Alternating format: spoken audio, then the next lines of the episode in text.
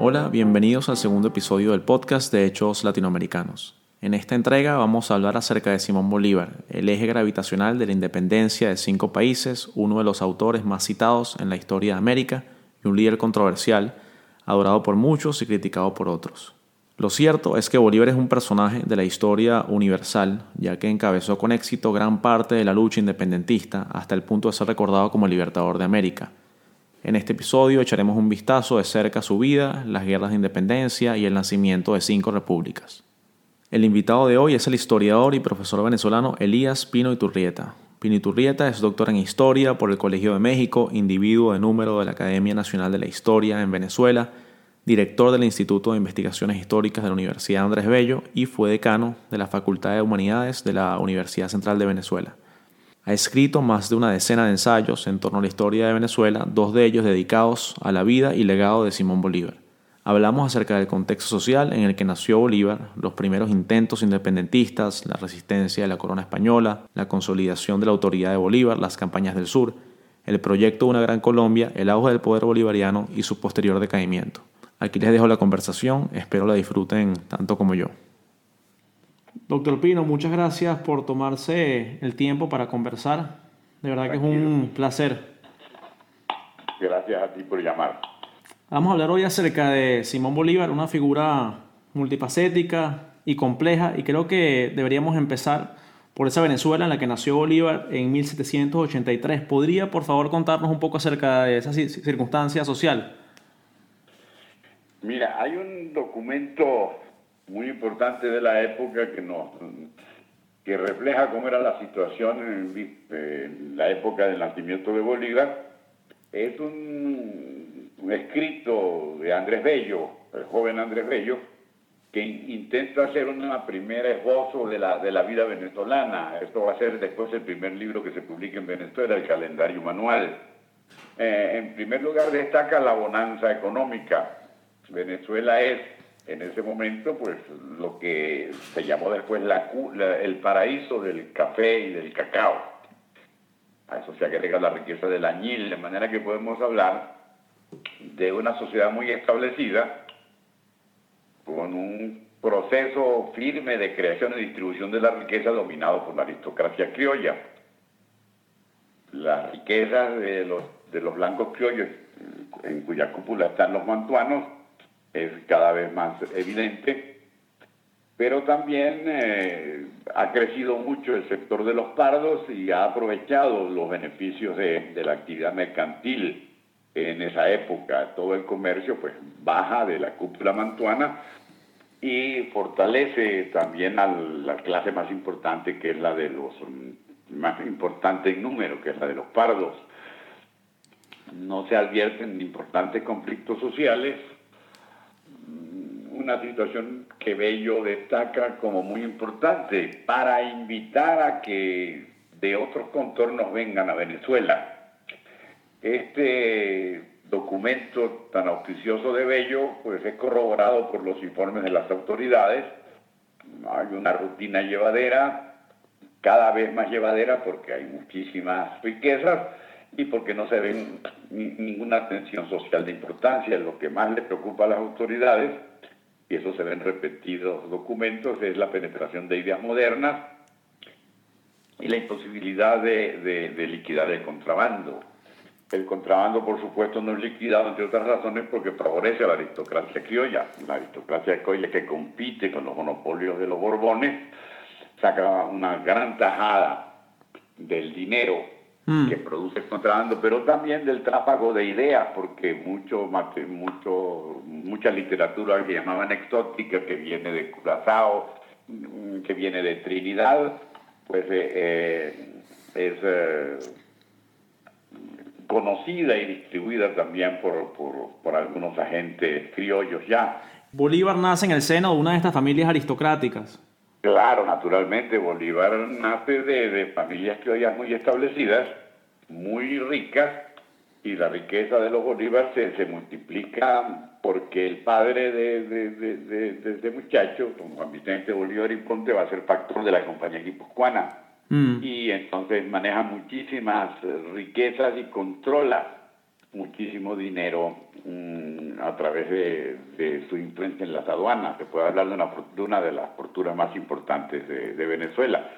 Su abuelo, pero también, eh, sí, su abuelo y su padre también, pero va a morir en el intento, está en, eh, trámites en, en, España para la, para la compra de un marquesado. Se está vendiendo el marquesado de San Luis y los Bolívares están optando por ese título de nobleza que al final no se obtiene, se muere el viejo Bolívar, eh, hay mm, trabas allí porque los aranceles para la compra del título aún mm, aumentan mm. y lo dejan de ese tamaño, pero eso te da una idea del primero de la fortuna que tienen, pero también de su satisfacción por vivir en el sistema hasta el punto de que quieren ahora tener el escudo de nobleza que, que tienen otros siete, otras siete familias venezolanas de la, de la cúspide. En esa cuna nace Bolívar. Y esta familia se siente, como solía ser entre los criollos, como la cabeza de la cultura americana, ¿correcto? Ya no se reconocen como españoles, sino como una élite cultural auténtica, autóctona. Por supuesto, por supuesto. La, la, yo he trabajado muchos materiales a través de los cuales se demuestra cómo el proceso de diferenciación frente a los eh, peninsulares es cada vez mayor si oye, hay un viajero francés que, está por esos contornos entonces, Doción la vez, y Doción llega a decir que le llama la atención una frase que repiten mucho los mantuanos. La frase dice, somos americanos, no somos cachupines. Es decir, no queremos, somos distintos y por consiguiente deberíamos manejar de manera diversa ese paraíso de café y de cacao que ha mencionado nuestro, nuestro escritor Andrés Bello, que es por cierto una de las primeras, personas que escribe y que publica en imprenta en Venezuela, 1808, 1809. Pero es evidente cada vez el, el, mayor rechazo de, de, de los criollos en relación con los peninsulares, lo cual no significa una actitud revolucionaria ni moderna, significa la posibilidad del control de la sociedad. Ellos hacen en 1808 la famosa conjura de los manzanos. En esa conjura, la conjura es descubierta porque los pardos, los morenos y los canarios especialmente están sumamente preocupados por el hecho de que, de que existiera la posibilidad de que los mantuanos se encargaran del gobierno y desplazaran al capitán general. ¿Por qué? Porque los iban a oprimir más, porque los iban a explotar más. La altivez de la aristocracia venezolana llega, eh, rompería cualquier tipo de barrera. De manera que no estamos, estamos ante un proceso de diferenciación y de maduración que es fundamental para entender la independencia, pero no estamos ante una postura revolucionaria.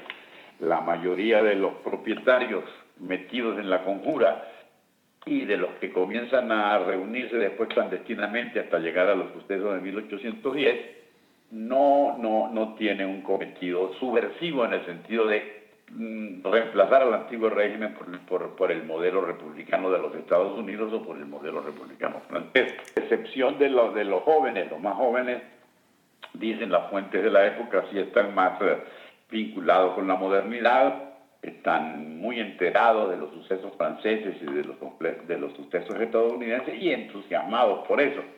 Pero es un grupo mm, relativamente reducido. Vamos a decir que el cogollo del mantonaje prefiere un, dar pasos conservadores. Y a pesar de ese desentendimiento de la clase criolla con los peninsulares, la familia Bolívar decide mandar a Simón en 1799 a España y estar ahí siete años. ¿Por qué entonces ese vínculo todavía con los españoles cuando quieren, digamos, deslindarse? Era normal. Eh, vamos a decir que el viaje del quinceañero era normal que las familias más poderosas cuando sus muchachos estaban en pleno desarrollo o madurez, o en el comienzo de la madurez, era normal enviarlos a España para que mm, se ventilaran allá, para que se exhibieran su riqueza y su, procedencia y después regresaran una temporada. En ese itinerario común de los mantuanos, de los mantuanos cae el viaje de Bolívar, que va a ser un viaje también relacionado con la tradición y con el antiguo régimen. Ahí no va a haber ningún tipo de, de choque brutal con ideas modernas e ideas tradicionales o de entrada a un mundo nuevo, a hacer un viaje de vacaciones turísticas como hubiera hecho mm. eh, hoy día un, un, un, boliburgués muy rico que, se, que va a pasar las vacaciones en Madrid. Claro, pero no, eh, no, era cualquier momento, ¿no? Era el momento en el que el Imperio Español había luchado ya en contra, luego a favor de Napoleón. Todavía hay una rutina borbónica que él puede disfrutar Bolívar no va a haber barricadas, Bolívar no va a haber eh, mm, levantamientos populares, Bolívar no va a presenciar la decadencia de Carlos IV y el ascenso de Fernando VII, todo eso que es tan, que puede ser muy importante para un indiano, para un muchacho de, de pueblo que llega a la villa y corte, no sucede. Bolívar va a hacer turismo y un turismo apacible y se enamora de una tipa que es de la familia y yo, yo que me caso y me empato con esta, cosa así por el estilo. Y ya entra en contacto con el pensamiento humanista que lo acompañaría, lo acompañaría toda su vida, lea los ilustrados y ya tiene una tendencia hacia esta dirección. ahí hay que hacer, eso es cierto, pero con, con matiz. Bolívar no tiene ninguna formación formal. Bolívar no estudia en ningún mm. colegio ni en ninguna escuela, entre otras cosas, porque aquí no hay colegios ni escuelas. Bolívar ha tenido, el única, la única educación formal es la de la Academia Militar, donde se graduó de alférez, pero donde sale del grado más bajo, de la subteniente. Fue el séptimo de una promoción de once, de manera que no fue importante, no fue destacado ni nada por el estilo, todo lo contrario, muy del montón y con ese uniforme recién estrenado y con esos estudios tan elementales y tan mal llevados, Bolívar llega a Europa. ¿Qué pensamiento ilustrado, qué pensamiento moderno puede tener si ni siquiera tiene el antiguo? Claro. No es, eh, entonces, pero allá sí va a tener, eso sí es importante, la, la suerte de encontrarse con un pariente, que el nombre se me escapa, es eh, Ustari, no, ¿cómo se llama? El marqués Ustari, sí, que está en la corte que está relacionado con el pensamiento moderno español desde los tiempos del rey Carlos III y que tiene una estupenda biblioteca en la cual él se introduce. Y ahí Bolívar no es un chamo, ya es un hombre que superó la adolescencia, que superó el trauma de la viudez temprana mm. y que se introduce ahora sí en un mundo que desconocía y que él lo, lo, va, lo va a a meter de cabeza en la política, en el entendimiento de la política. Cuando él regresa a Venezuela, trae la maleta y la cabeza llena de idea moderna que mm, recibió debido a la guía del Marqués de Ostaris en su biblioteca de Madrid y que también él mm, pudo captar en los ambientes ya no cortesanos ni de la nobleza tradicional española, sino de ese ambiente turbulento que ya se advertía. ¿Y cuál es el primer encuentro de Bolívar con la causa independentista ya una vez en Caracas? El primer encuentro de Bolívar con la causa independentista son los sucesos de 1810. De acuerdo con todos los testimonios de la época, Bolívar no es un activista de primera plana. Bolívar eh, tiene el antecedente de que por las relaciones familiares está enterado de todo lo que están haciendo los grandes propietarios. ¿Qué sucedió el 19 de abril para Bolívar? No se sabe. Es un personaje que no es mencionado todavía porque no tiene por qué estar presente. Son los mayores del mantonaje, los más aguerridos, los más preparados, los que, los que capitalizan la función. Y ese 19 de abril, donde se da inicio a la independencia venezolana, fue un movimiento únicamente de la aristocracia, ¿correcto? Sin mayor apoyo popular. Sin duda posible. Ese es un movimiento orquestado por la aristocracia, sin participación de estratos distintos y mucho menos el pueblo. El pueblo no se enteró sino de que había un tumulto, lo ve desde la Plaza Mayor, eh, ve que el gobernador se toma el balcón, pero no sabe exactamente qué está viendo en ese proceso tan alejado de la sociedad, tan manejado exclusivamente por la cúpula, no tenemos eh, no tiene el joven Simón Bolívar ninguna presencia. La presencia de Bolívar evidente va a ser después del 19 de abril, porque después del 19 de abril él va a ir a, él va a, ir a, a Londres. Lo incluyen en una comisión con Luis López Méndez y con Andrés Bello, y lo incluyen porque la Junta no tiene dinero. Y mm. él dice que no importa que él tiene plata y que él se paga el viaje. Entonces, como él tiene plata y se paga el viaje, lo ascienden de capitán a coronel. Y ahí ya comienza a subir en el escalón, comienza a participar en otra escala, entre otras razones porque se vincula con Miranda, a quien convierte en su huésped. Cuando Miranda llega, ya después de, abril de 1810, habita en la casa de, los Bolívar y está en la tertulia de los Bolívar. Entonces ya Bolívar es uno más, pero más destacado en el reparto y especialmente porque va a tener una participación muy activa en la sociedad patriótica. La sociedad patriótica sí es importante porque es un club extremista, un club que presiona al Congreso, que presiona a los mayores para que la, independencia ocurra más, más, más temprano que tarde.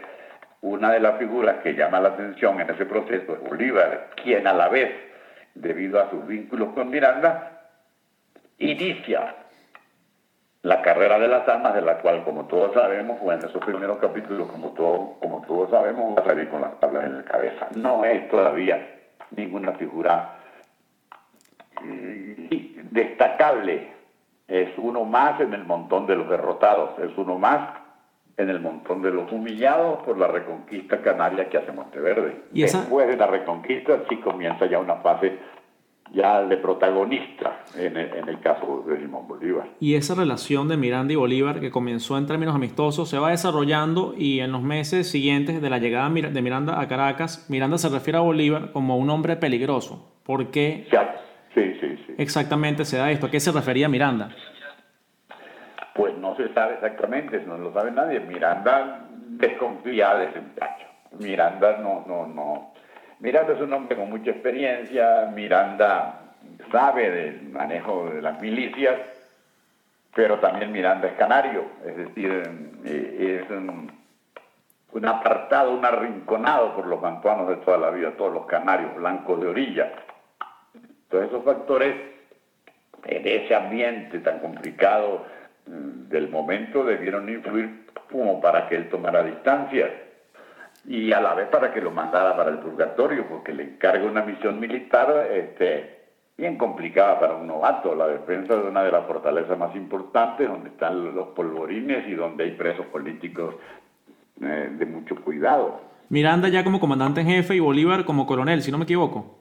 Ya Bolívar como coronel y lo manda al comando de la fortaleza de Puerto Cabello, es decir, lo manda al desastre, lo manda al infierno y hace, y hace todo lo que tiene que hacer. Además, Miranda, sin necesidad de consultarle a Bolívar ni a nadie. Primero es dictador y generalísimo. Dictador y generalísimo, figura tan importante de las luces europeas, no va a escribirle un papelito a Bolívar para que opine. Mira, Simón, ¿qué opinas tú de lo que estoy haciendo? Bolívar se entera de la magnitud del desastre, pero sobre todo de la suscripción de la capitulación de San Mateo, porque le, alguien se lo cuenta. Entonces está simplemente en el lugar que le corresponde, en un rincón todavía de la sociedad. Luego de esa capitulación de San Mateo, en 1812 se acaba la Primera República y Miranda piensa abandonar el país para reagrupar fuerzas en el extranjero. Sin embargo, Bolívar y un grupo de oficiales lo acusan de traidor y lo entregan a los realistas. Esta capitulación, primero que nada, esta capitulación, en su opinión, estaba justificada, la capitulación de San Mateo. Por supuesto, es una guerra perdida, es una guerra sin soldados, sin recursos, ni humanos ni materiales. Entonces, siguiendo las costumbres de las guerras europeas modernas, eh, Miranda propone una capitulación que Monteverde acepta. Es decir, estamos ante un suceso absolutamente normal de triunfos y, derrotas de las guerras eh, napoleónicas o de las guerras del momento, de todas las guerras de la Europa moderna. De manera que no había más remedio que firmar la capitulación. Que Monteverde la violara e hiciera con los papeles de San Mateo lo que se le vino en gana es otra cosa. Pero Miranda tiene suficiente autoridad para hacerlo, pero además Miranda consulta a la plana mayor del Congreso. Miranda, eh, antes de, dar ese paso, se pone en contacto con figuras muy importantes de, los criollos, de la, de la criolidad, y, están de acuerdo en que sí vamos a salir de este problema. De manera que, cuanto a que se haga la suscripción de San Mateo, no existe posibilidad de ningún reproche. ¿Y por qué Bolívar lo entrega? ¿Cuál es la justificación histórica? ¿Existe? Pues no, la perfidia, la desesperación, el pecado original que nadie ve. Bolívar es una figura impoluta y perfecta, inmaculada para los venezolanos del futuro, para todos nosotros. Y no conciben la posibilidad de que en una situación de tribulación, mire, hay una cosa muy importante. no, no solo se derrota la república, mm. sino que se derrota la, altanería mantuana. Mm, ¿Quién derrota la altanería mantuana? Ellos suponen que Monteverde, ellos suponen que Miranda que se entrega a Monteverde. Esa es la lectura del aristócrata bisoño y molesto, indignado por lo que está pasando. Yo tengo, yo no me voy a arrodillar frente al canario, yo no me voy a dejar insultar por el pardo. ¿Quién es el responsable de la arrogancia del canario y de la arrogancia del pardo? El general Miranda, vamos a entregarlo. ¿Por traidor a la República? Pues sí, pero no por traidor a nuestros fueros y a nuestros privilegios de la aristocracia. Esa es una explicación que no se ha manejado, pero que conviene, que conviene ver. Bolívar no lo dice naturalmente. Bolívar no, no lo expresa, porque tiene de todo menos de tonto.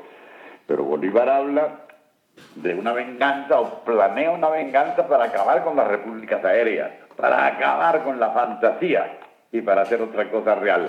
Ahí está la idea, eso es el decreto, este es el manifiesto de Cartagena, que es posterior, ahí está la, la, la, idea del rechazo de la República civilizada, entre comillas, y morigerada, que habían planteado los padres fundadores en 1810 y 1811, y cuya cabeza indiscutible llegó a ser el girondino Miranda, es decir, el conservador, el hombre que no quería guillotina, ni quería derramamiento de sangre.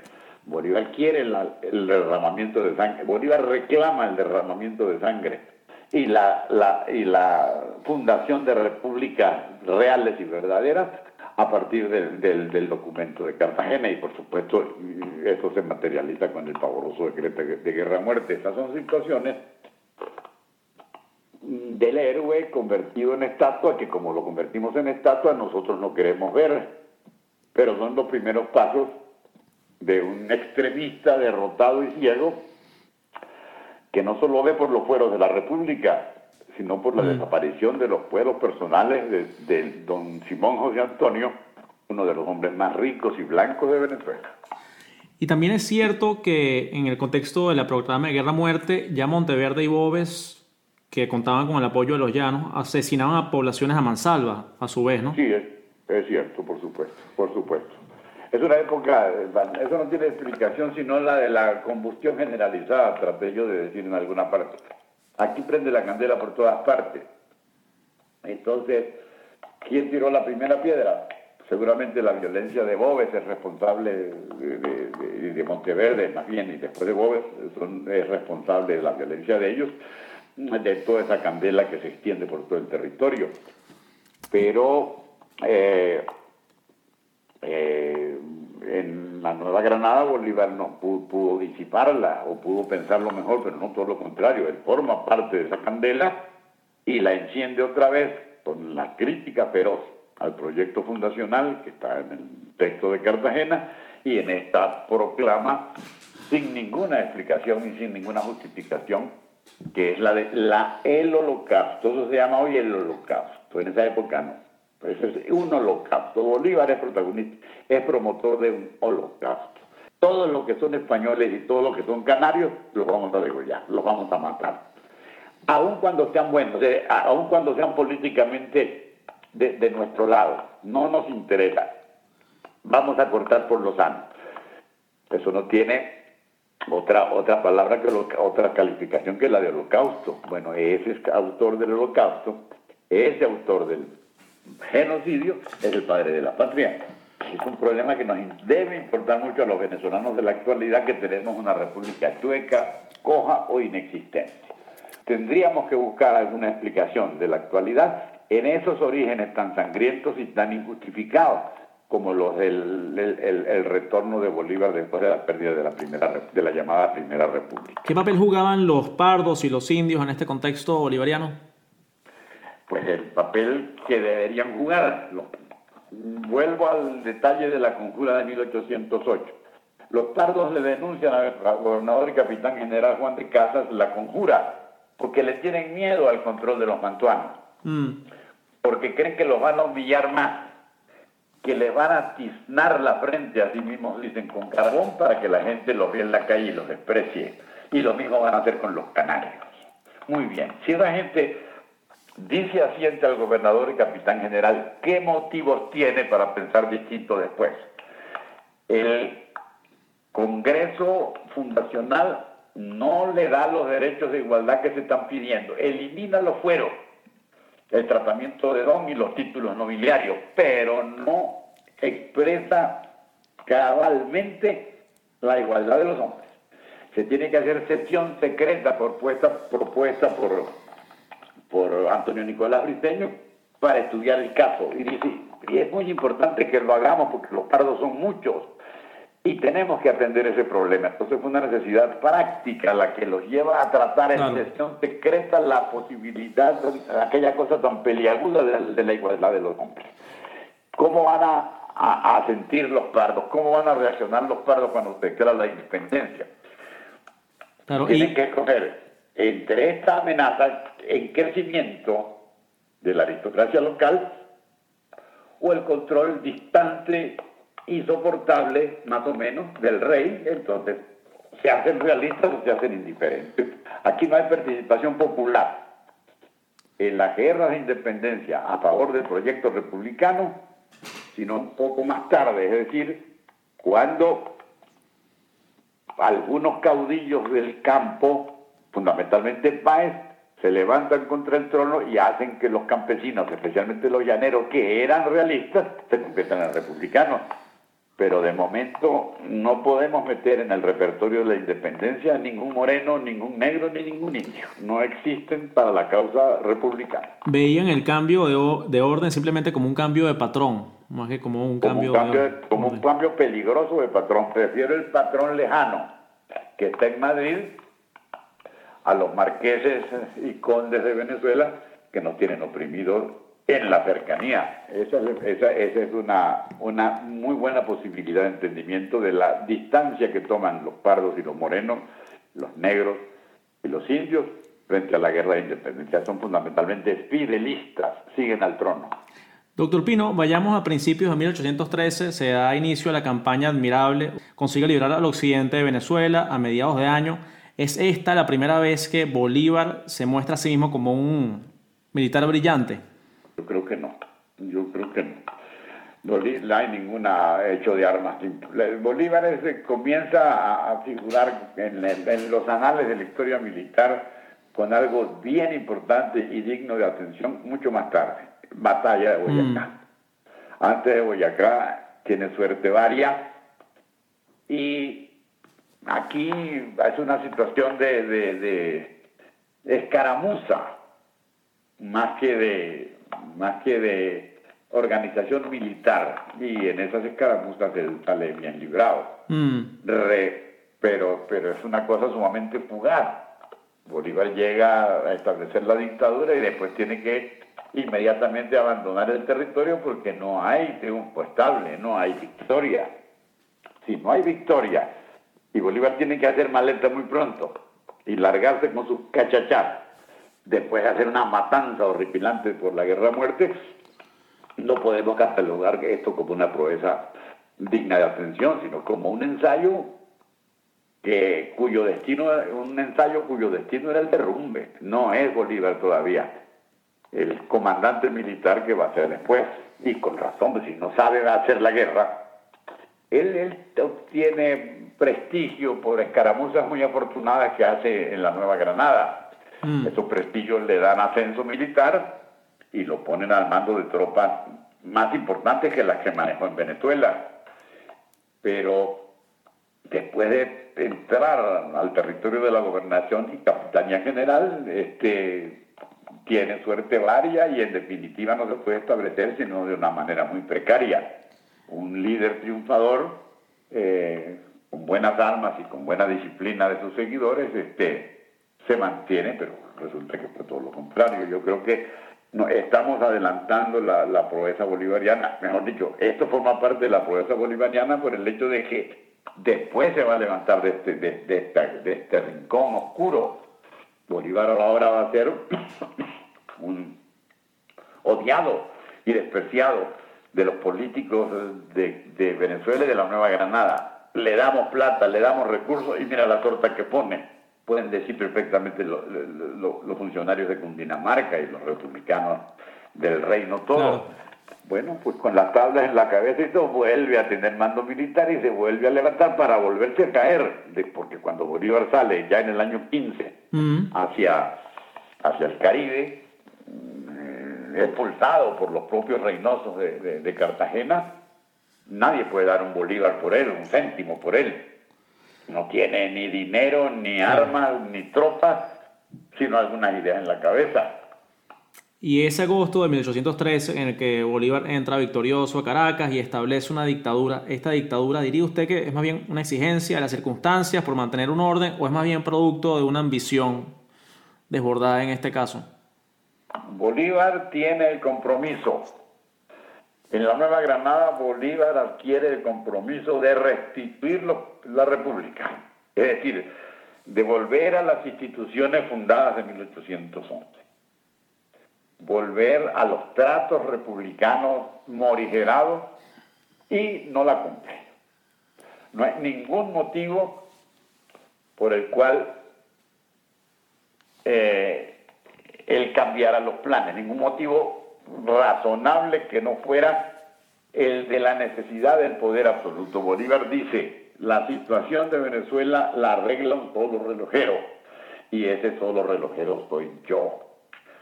Y en función de esa idea del relojero solo y único, se hace más izquierdoso al estilo francés y encuentra como fundamento algo rusoniano muy de moda que es la voluntad general. Yo voy a mm. gobernar aquí por la voluntad general. No hay voluntad general.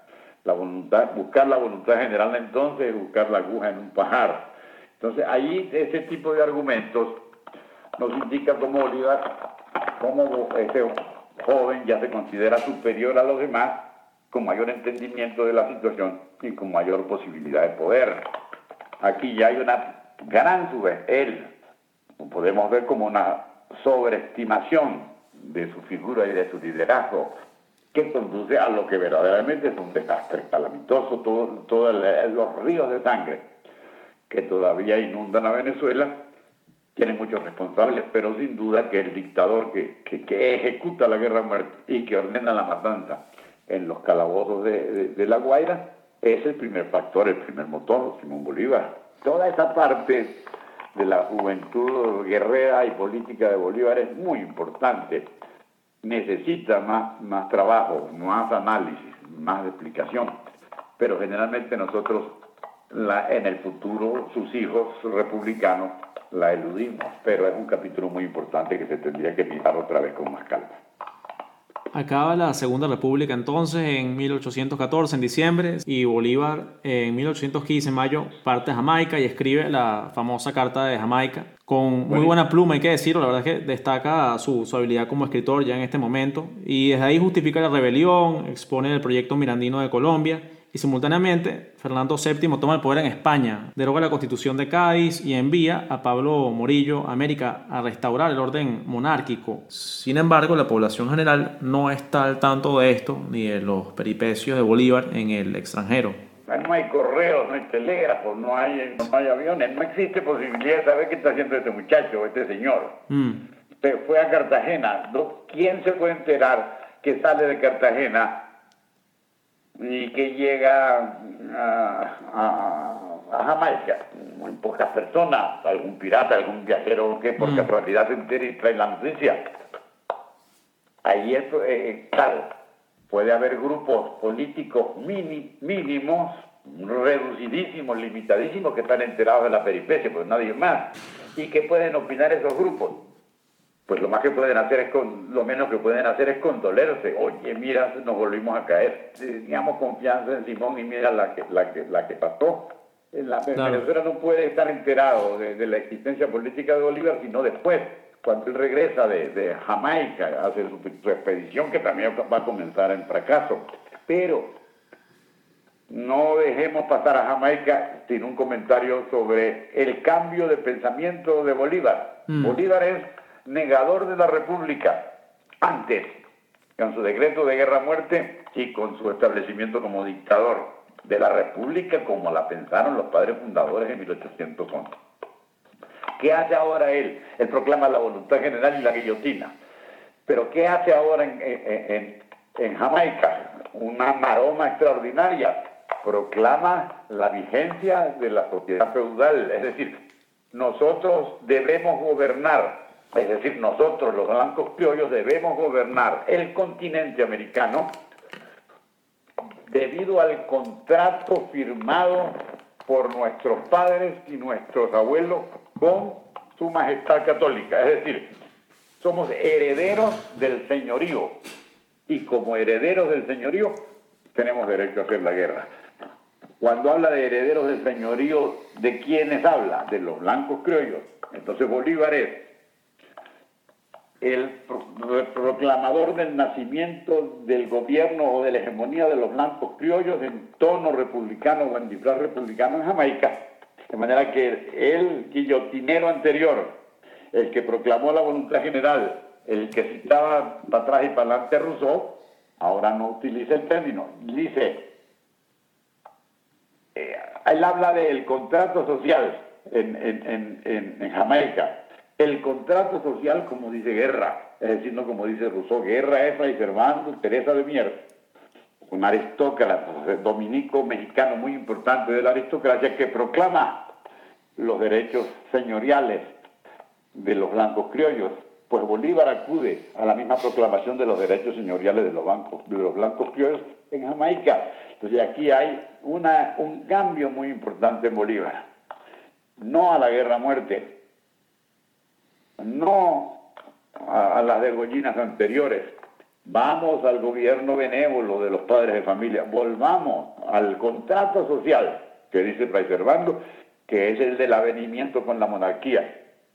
¿Por qué Bolívar entonces ahora se ve tan conservador? Porque el enemigo es Francia. En la medida en que Francia ha proclamado la igualdad y mm. la fraternidad. Igualdad y fraternidad que él hasta ahora no ha mostrado ni en sus papeles ni en sus conductas. Entonces por eso Jamaica es muy importante. Durante ese tiempo él también está en Haití, un país que ya de alguna manera está intentando estos valores liberales y allí tiene un golpe de suerte. Este es un país independiente que apoya a los republicanos y Petión, el presidente, le ofrece transporte y armas. Bolívar era persuasivo. Si se declara la libertad de los esclavos, ¿no? ¿Cómo es este, este trato de Petión con Bolívar? Tu caso hay un punto muy complicado. Dos cosas, primero con la Haití y luego con la libertad de los esclavos. ¿Qué ve Bolívar en Haití que no ve en Jamaica ni que no ha visto jamás en su vida? Negros como gente, negros gobernando y mandando, y vistiéndose decentemente y bailando minué y, y leyendo en biblioteca. Bolívar se acerca a un género humano que había tratado como parte de la servidumbre, que había tratado como parte de los estratos inferiores, eternamente inferiores de la sociedad. Eso tiene que tener un impacto para la fábrica del pensamiento republicano que Bolívar está haciendo. Bolívar no es republicano. Bolívar está inventando vainas, digámoslo así. No es republicano en, Cartagena, no es republicano en el decreto de guerra-muerte, no es republicano en la dictadura. Únchale. No es republicano en Jamaica cuando proclama el, gobierno de la aristocracia cuando avala en su argumento el gobierno de la aristocracia. Pero ahora, se ahora resulta que, bingo, ¿y este mundo es qué? ¿Cómo es posible que estos negros, que fueron mis sirvientes y mis esclavos, y mis servidores, mis arrodillados, gobiernen y gobiernen también, porque Petión estaba haciendo un gobierno ilustrado, muy interesante. Mm. Eso tiene que impactar el ideario que en lo, en lo posterior va, va, a desarrollar. No solamente se, se impresiona por, vamos a llamar así, esta civilización negra, emergente y republicana que, que encabeza Petión, sino que además le tiene que pedir audiencia a Petión y a, los mariscales, señores negros y morenos de, de, de, Haití, bendito sea Dios, algo muy importante. Durante la Primera República se le tiene mucho miedo a los, a los, a los jacobinos negros. Mm. En los, antes de la Primera República se teme mucho a las rebeliones de Santo Domingo. Santo Domingo Miranda lo dice al venir, todo menos Santo Domingo. Es decir, aquí se le teme a lo que llaman jacobinos negros, son sanguinarios, Acuérdense de que, hicieron una rebelión en Coro y ahí estuvieron metidos esos negros del demonio que vinieron de, Haití. Todo eso forma parte de las tensiones y de las prevenciones de la época, tiene que ser así. Pero Bolívar está metido en el candelero, está en el gobierno de los llamados jacobinos negros y no solamente los ve de manera distinta, sino que les tiene que implorar la audiencia y recepción. Eso tiene que influir mucho en un mantuano. Y entonces eso es lo que aprovecha Petión, le dice, bueno, a libertar a los esclavos, yo te ayudo, te doy plata y te doy recursos y te pongo a, dirigir este comando. Y dice, está pago, vamos a darle. La pregunta importante es la siguiente, ¿hay libertad de los esclavos? ¿Hay abolición de los esclavos? No hay. De manera que no cumple, no, no cumple el compromiso. Los decretos de abolición, entre comillas abolición que da Bolívar, dependen del servicio de los negros. Los negros serán libres si se incorporan al ejército patriota. Si mm. no se incorporan al ejército republicano o patriótico, serán perseguidos sus padres, sus madres, ellos y sus hijos. Eso está en la proclama, en los documentos de la supuesta abolición. De manera que ahí hay que tener mucho cuidado. Y él justifica que no hay abolición, escribe a Haití no recuerdo en este momento cuál de los grandes militares de la época, segundo de, de y le dice, los negros no, atienden el llamado de la abolición, porque están embrutecidos por sus dueños y porque creen que libertarse es pecar. Qué manera tan curiosa de argumentar un decreto que él da la abolición, entre comillas, porque no está la abolición. Usted queda libre si se convierte en carne de cañón.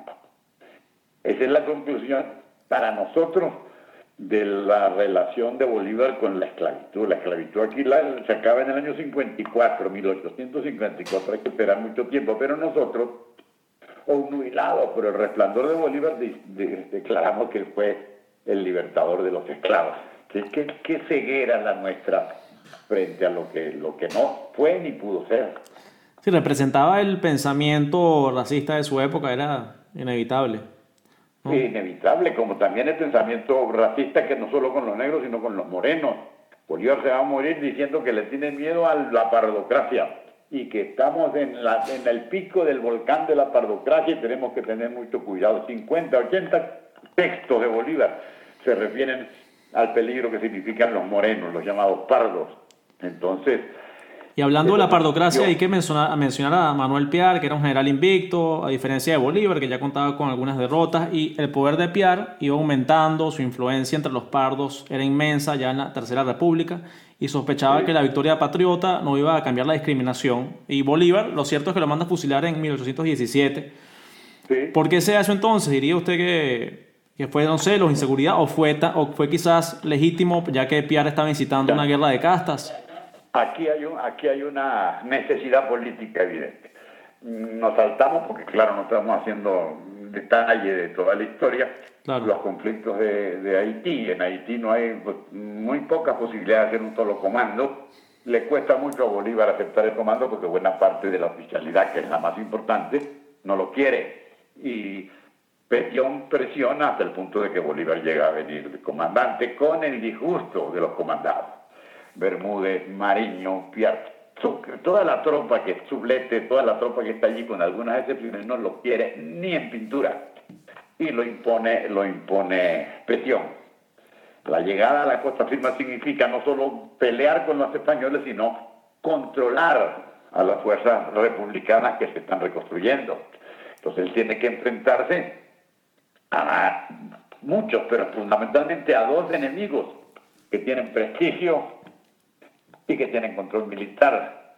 Mariño, que es proclamado, o se haya proclamado libertador de Oriente. Bolívar era libertador de Occidente y después libertador de Venezuela, pero Mariño se, se señala él mismo como libertador de Oriente. Y además él fue triunfador contra Boves en Boca Chica, de manera que no es ningún recién llegado. Y además los triunfos militares de Piar son evidentes, sobre todo cuando Piar penetra y la San Félix se convierte en una luminaria, la figura militar más importante de entonces. Entonces, ¿de qué se trata? De ver quién controla la situación. O la controlo yo o la controlan estos dos. Inicia una persecución de Mariño, sobre la cual hay mucho documento, que llega a frenar por la influencia de algunos que le dicen, mire, no se meta usted mucho con, con Mariño, que es muy importante, sobre todo aquí en Oriente. Y Bolívar acepta una necesidad de, de controlarse frente a Mariño, pero no así contrapiar frente a Piar, entre otras cosas porque Mariño es la aristocracia, no es eh, la mm. aristocracia española porque tiene origen irlandés, pero es un propietario establecido de buenas maneras que sabe cómo se, se mueve el, el, cobre en la cúpula.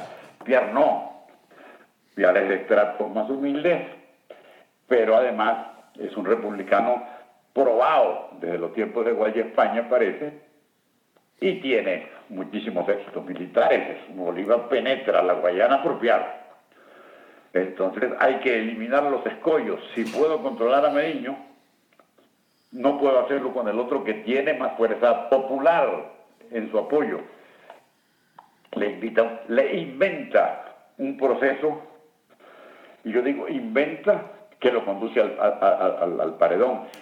¿Por qué lo inventa? Por el documento que él presenta contra Piar, acusándolo de los peores delitos y motejándolo con los peores adjetivos, hasta de cobardía, sin que eso jamás se hubiera probado.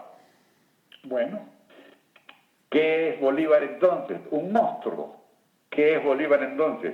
¿Un bicho? No, es un animal político. Claro. Está procurando el poder y eso es lo que para variar, no vemos los venezolanos del futuro. Y ya en este momento, digamos, tiene apoyo popular, ya los llaneros se le han unido con Páez a la cabeza, y esto termina de solidificar un poco su imagen como líder absoluto hacia, el, hacia el 18. Y luego, en 1819, se da el Congreso de Angostura, se establece la República de Colombia con sus tres departamentos, Cundinamarca, Quito, Venezuela. Pero es extraño porque tiene como un tono un poco artificial, porque ni en Bogotá se sabe de esto, ni en Quito hay posibilidad de gobernar efectivamente. Pareciera que es una decisión un poco arbitraria por parte de los nuevos republicanos. Perfecto. perfecto. Mira, una cosa de, lo de Angostura que es muy importante. Mm, ahora mm, hablamos de Jamaica, tratando de llamar la atención sobre el proyecto señorial aristocrático que él presenta en la Carta de Jamaica. El primer documento verdaderamente republicano o de orientación republicana, que, de cuño republicano que produce Bolívar, es el discurso eh, de Angostura, lo mm. que presenta ante el Congreso, pidiendo la reconstrucción de la patria, la creación de, otra vez de la República de Venezuela, etc. ¿Por qué es importante? Porque él reconoce que todos los hombres son iguales ante la ley, y que hay que buscar los mecanismos a través de los cuales la ley permita el ascenso de cualquiera. También reconoce, y eso es muy republicano, muy de la, de la República Francesa, la idea de la desigualdad de los hombres. Todos los hombres son, son distintos, desiguales. Hay el rico y el pobre, el valiente y el cobarde, el perspicaz y el estúpido. Ese ruso, propiamente, hay que juntarlos a todos hay que permitirles, hay que hacerles una sola plataforma para que asciendan de acuerdo con sus cualidades y con sus limitaciones.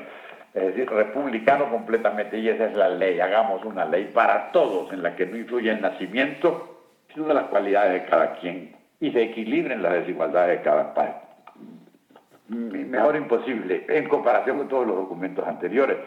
Tenemos el Bolívar republicano que por primera vez exhibe en una tribuna y en un documento público de, mucha importancia. Perfecto. Ahora, Esa es una parte de, angostura del discurso. La otra parte es la de la desconfianza del pueblo.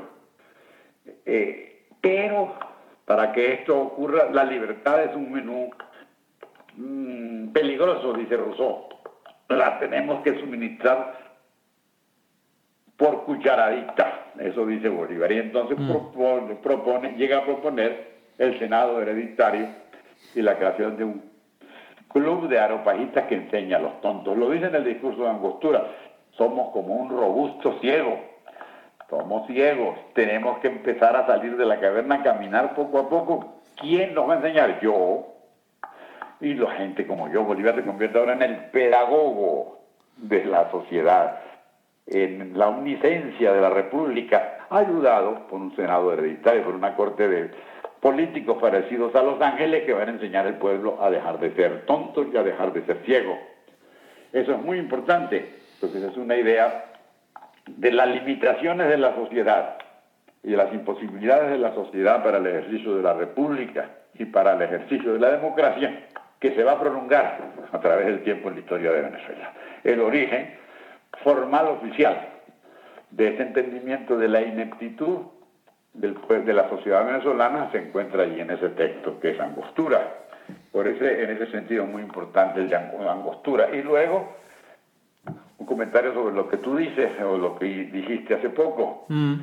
Bolívar proclama la República, pero por unos meses inmediatamente después propone la, la unión con Colombia. Y Venezuela se convierte en Colombia en cuestión de un semestre sin ningún tipo de explicación pero no solo sin ningún tipo de explicación, sino un tipo ningún tipo de consulta a los venezolanos, mucho menos a los neogranadinos. Es decir, que Bogotá y Caracas se incorporan a Colombia sin que los caraqueños y los bogotanos estén enterados. Saca tú la cuenta, mucho menos Quito, Quito está controlada todavía por los, por, supuesto. por los realistas y va a ser después el cuidado de piedra. Colombia comienza con la Venezuela y la Nueva Granada y se plantea la posterior incorporación de Quito. Y hasta en Venezuela la mayor parte del territorio venezolano también seguía controlado por Morillo. Exactamente, la mayor parte del territorio venezolano sigue controlado por Morillo. Entonces Colombia es una imposición de la guerra, digámoslo así. Bolívar saca una cuenta bélica muy importante. Solos no podemos. Usted referiste hace rato a la, a la llegada de Morillo.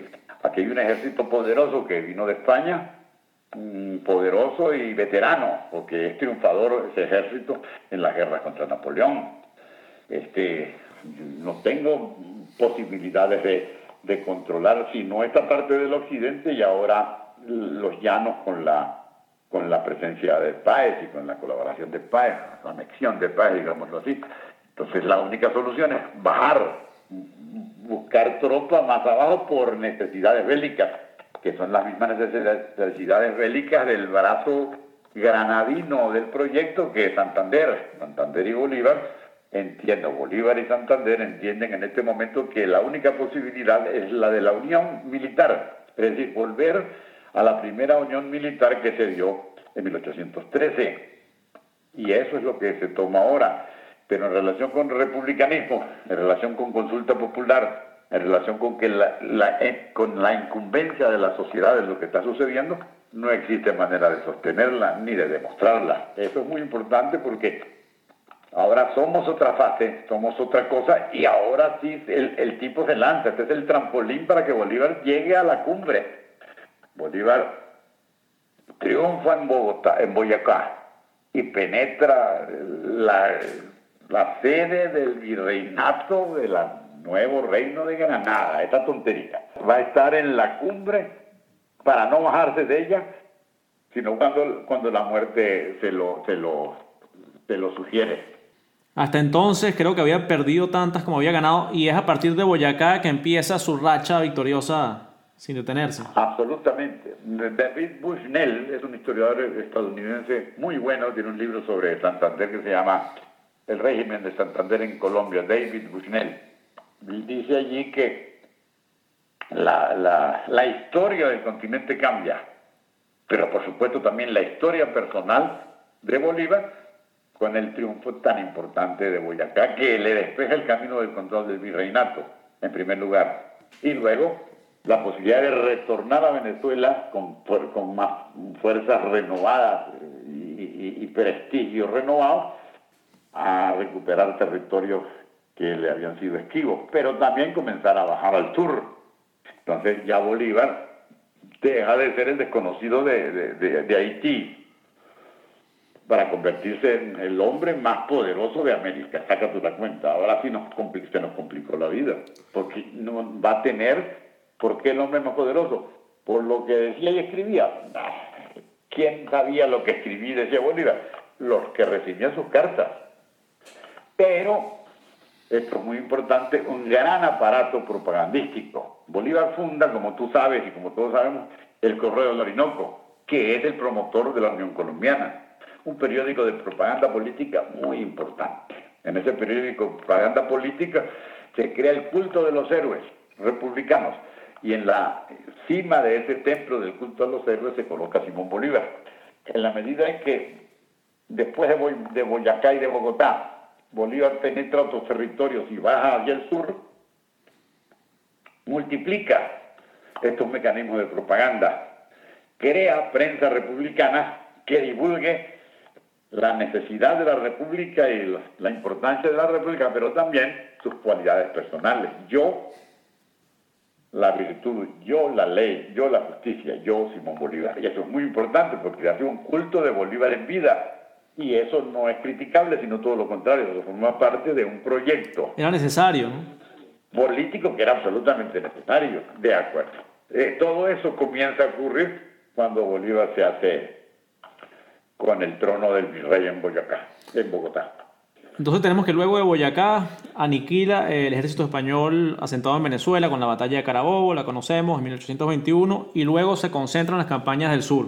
En Ecuador, ciudades como Guayaquil ya habían declarado la independencia, Quito seguía tomada por los realistas, pero se da la batalla de Pichincha y por medio de ella se libera el territorio quiteño con mucha mayor facilidad en comparación a la Nueva Granada. En Quito eso va a ser una verbena.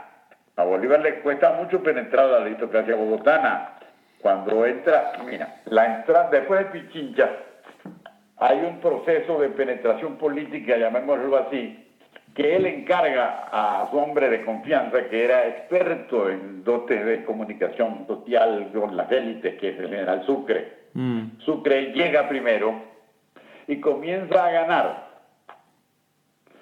al pueblo, por, a, la, aristocracia, mejor dicho, a las clases dominantes y militares, por la idea de Colombia. Aquí esto es lo que importa con Ecuador es que Ecuador tiene que rendirse no solo a su nación, es decir, al proyecto nacional que tenía desde principios de siglo.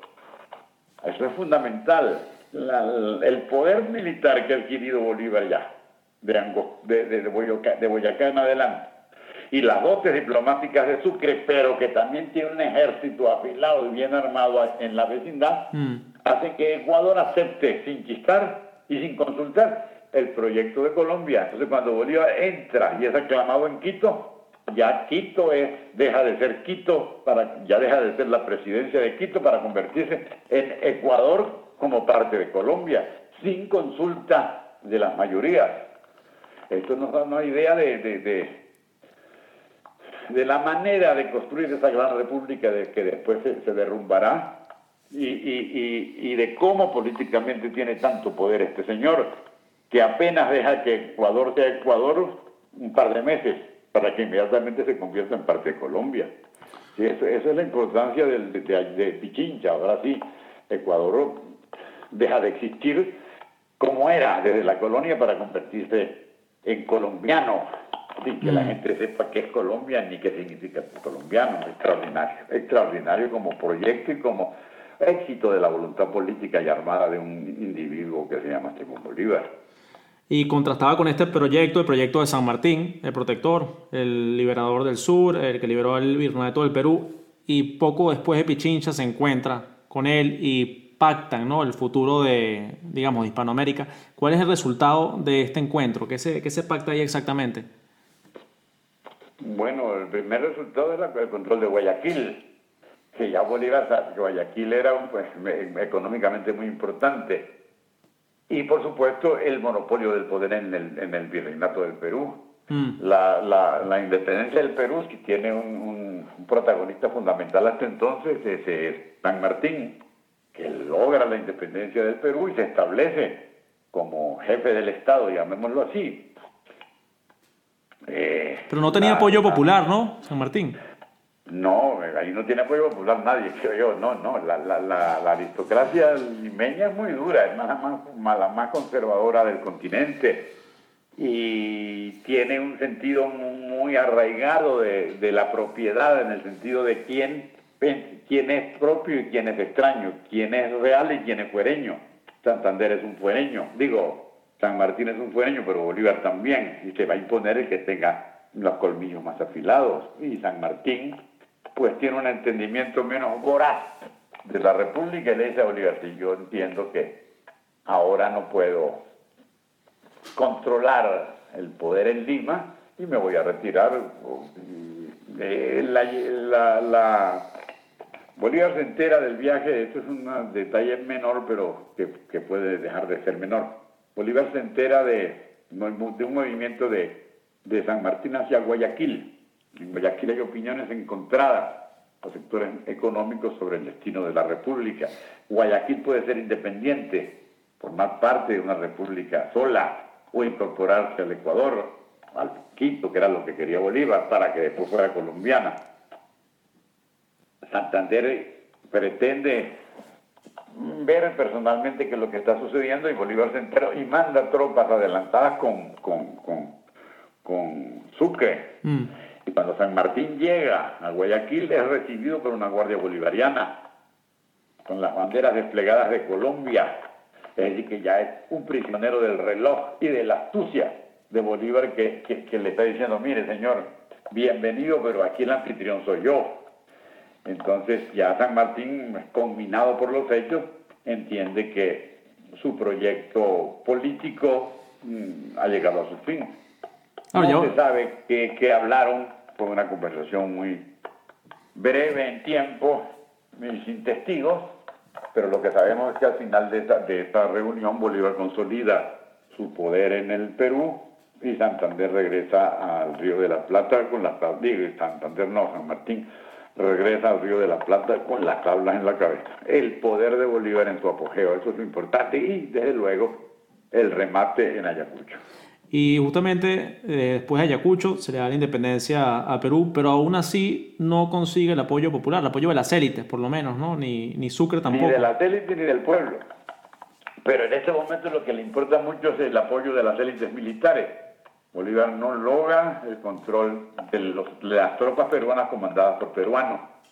De manera que cuando él tenga que atender los negocios de Colombia, que son muy grandes, es decir, retornar al norte para atender las dos amenazas políticas muy importantes, la primera de nombre Francisco de Paula Santander y la segunda de nombre Francisco eh, eh, este, José Antonio Páez, eh, el proyecto político que, que, tiene en el, en el Perú se le desmorona, no solo a él en lo personal, sino a Colombia, porque las guarniciones del Perú están dispuestas a, a invadir militarmente a Guayaquil y si posible hacerle la guerra a Colombia. gran proyecto de integración latinoamericana parece que no era tan integrador, sino solo en la cabeza de Bolívar. Eso se intentó en el Congreso de Panamá en el 26, si no me equivoco. Exacto, exacto, que es un fracaso en términos de que, bueno, no, mire, eh, eh, ahí lo de, lo de, lo de Panamá se tiene que mirar después con cuidado, porque está, se le atraviesa al análisis la idea o el proyecto famoso de la integración latinoamericana. De Miranda, ¿no? ¿Cómo? El proyecto Mirandino. El proyecto Mirandino. ¿De dónde saca Miranda ese proyecto? Qué bueno que lo planteaste. De la cabeza de Miranda. Solamente un chiflado, un desconocedor del continente, plantea semejante disparate. Una sola unión a través de un gobierno llamado Incanato. País sin caminos, un continente sin caminos, sin vínculos, pero sobre todo con historias separadas, ¿cómo se va? Tan étnica y socialmente complejo. absolutamente administrativo, social, políticamente, no hay posibilidad de juntar eso. Entonces, No hay posibilidad de juntarlo en Colombia, lo estamos viendo. Bolívar se está saliendo de Lima porque le dicen, mire, aquí en Bogotá está la candela, pero es peor la candela en Caracas y en un lugar llamado Valencia. Usted tiene que venir a ver qué hacemos. Es decir, que, bueno, un congreso, vamos a reunir una confederación, vamos a hacerla en Panamá. Por supuesto, en Panamá se pueden poner de acuerdo en, lo, en lo mínimo indispensable. Necesidades mutuas. Apoyo recíproco en tiempos de guerra, perfecto pero nada más. ¿Por qué? Porque cada historia de cada de los pocos países que se logran reunir en Panamá es distinta y, antagónica también. Bolívar pretende que ni siquiera estén presentes los Estados Unidos de América. ¿Cómo es esto? No invita a Haití, que formó parte de, para él, en lo personal, muy importante de su proyecto de independencia. Es decir, esa real esa política de juntamiento de las sociedades va, va, a chocar contra la roca de la realpolitik que no lo va a permitir, ni lo, como no lo permitió entonces, no lo permitió el futuro tampoco. Lo cierto es que está en el alto de su poder, además se le dedica un país entero en el 25, la República de Bolívar. No, pero qué bueno que dices tú que se le dedique. No se le dedique, él se la dedica el mismo. Él se la dedica, correcto. Bueno, ¿cómo se llama la República? La República de Bolívar, nada más y nada menos. Cuéntale, mira, vas a fundar un, aquí en Boconó, yo que soy de Boconó. Este distrito, ¿cómo se va a llamar? El Espíritu Rieta. Bueno, tengo que estar verdaderamente loco. O, o, un o soy la, la, encarnación de un exceso de poder y de ego que no tiene límites. Bolívar inventa la República de Bolívar y alguien le diría, mira, vale, mire señor, usted no cree Suficiente. que, que está pasadito, que entonces se llamar Bolivia. Y eso es bueno que lo mencione porque ahí propone la monarquía sin corona, la presidencia vitalicia. La constitución de. Y el Senado la presidencia vitalicia que pretende poner en Colombia. Él se trae ese proyecto del sur, lo lleva a Lima para que se establezca la presidencia vitalicia y lo manda a Colombia a través de un venezolano que va a ser muy importante más adelante, que es Antonio Leocadio Guzmán. Y entonces se prende la candela antibolivariana, como era de esperarse en Bogotá, y se prende la candela antibolivariana en Caracas y en Valencia, como era también de esperarse. Entonces aquí ya comienza la destrucción de la República en tiempos de paz. La república hecha de la guerra se desmorona en, los tiempos de la paz. Porque ¿cuál fue el resultado de toda esta peripecia grandiosa que hemos examinado? La ruina de la sociedad, la, desaparición del paraíso que, que describió Andrés Bello en 1808. Ese es el costo de la separación de España. Y esa es una cuenta que se tiene que sacar en el bolsillo de cada localidad, en el bolsillo de Bogotá, para resumir, o en el bolsillo, en el bolsillo de Valencia y Caracas, para resumir. Y entonces aquí viene la realidad contra los desmanes de, la fantasía, contra las exageraciones del ego. Todo va a volver a su sitio y ahora se impone la realidad. Tenemos por un lado a José Antonio Páez, que empieza un movimiento separatista en 1826. Por otro lado está Santander, que lo acusa autoritario, de ilegítimo. En Perú hay un alzamiento. Los políticos peruanos quieren cambiar las instituciones impuestas por Bolívar. Exacto. No había posibilidad, ¿no? Era sencillamente imposible. ¿Cómo? Había posibilidad. Mira, yo estoy terminando, ya terminé un librito hace días, ahí lo tengo guardado. Mm porque ahorita ni pensar en publicar nada en esta situación, claro. que se llama La Cosiata, Páez, Bolívar y los venezolanos contra Colombia, tratando de explicar lo que pasó aquí. Y llego a una conclusión que puede parecer escandalosa. No solo nosotros estamos contra Colombia, sino el mismo Bolívar que dice, tienen razón, déjame ver cómo ayudo yo aquí, en este divorcio. Es decir, lo que importa en, el caso de, de nuestros comentarios que estamos haciendo hoy es ver cómo la realidad se impone ante las especulaciones pseudo-republicanas e ilustradas que han movido la conducta de, los, de las cúpulas desde el siglo XVIII francés, la, la poderosa razón o a determinar el rumbo de la sociedad. No, la poderosa razón a la que evoca, a la que acude Bolívar para todos sus proyectos magníficos y estrambóticos, no, no, no, no, no es ninguna diosa, no se impone. La diosa es la realidad. Y aquí hay dos o tres realidades que él junta por su poder y por su capricho. La realidad de Quito, es decir, del Ecuador, de la Nueva Granada y de Venezuela. Cada una va a tomar su rumbo cuando descubren, cuando sienten más bien el dolor de la guerra, los resultados de aquella hecatombe que fue la independencia. Y eso significa el declive del gran proyecto político, pero no su desaparición. Cada república va a iniciar una historia distinta y propia, y eso es lo importante, mientras Bolívar languidece, esperando que lo resucitemos nosotros las generaciones posteriores. Pero Bolívar muere físicamente y políticamente.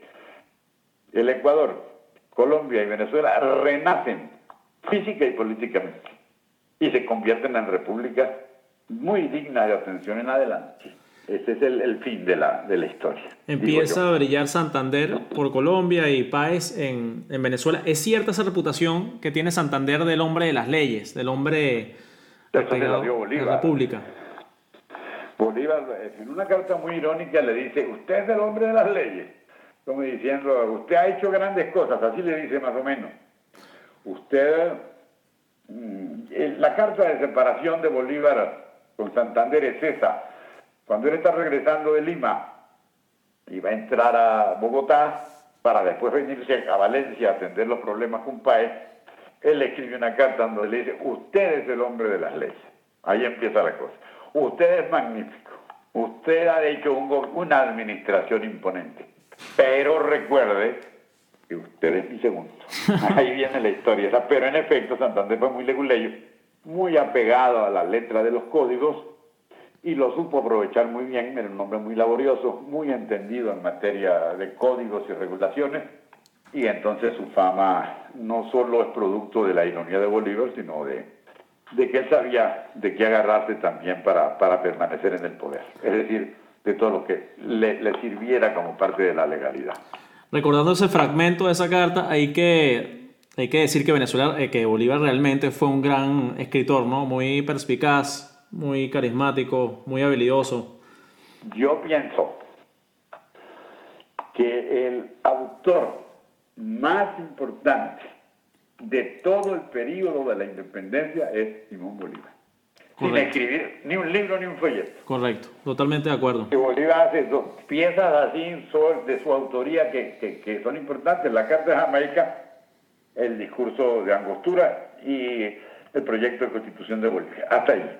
Pero cuando uno ve las cartas, que fueron copiosas, inmensas, varios volúmenes, simplemente la capacidad de comunicación de Bolívar y de convencer a los demás y la prosa que desarrolla, no hay ninguno que se le compare. Es fantástico. Y eso también es importante para entenderlo. Bolívar tenía ese recurso de comunicación moderna con la pluma capaz de atraer centenares de voluntades, especialmente las políticas.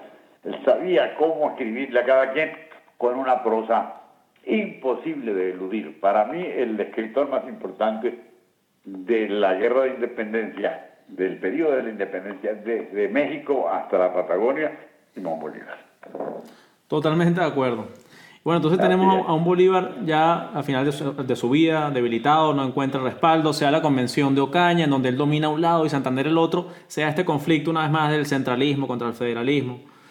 Pero la impopularidad de Bolívar es, es evidente, ¿no? Ya hay cánticos populares en su contra, hay dos atentados, Sucre tiene que abandonar la presidencia de Bolivia.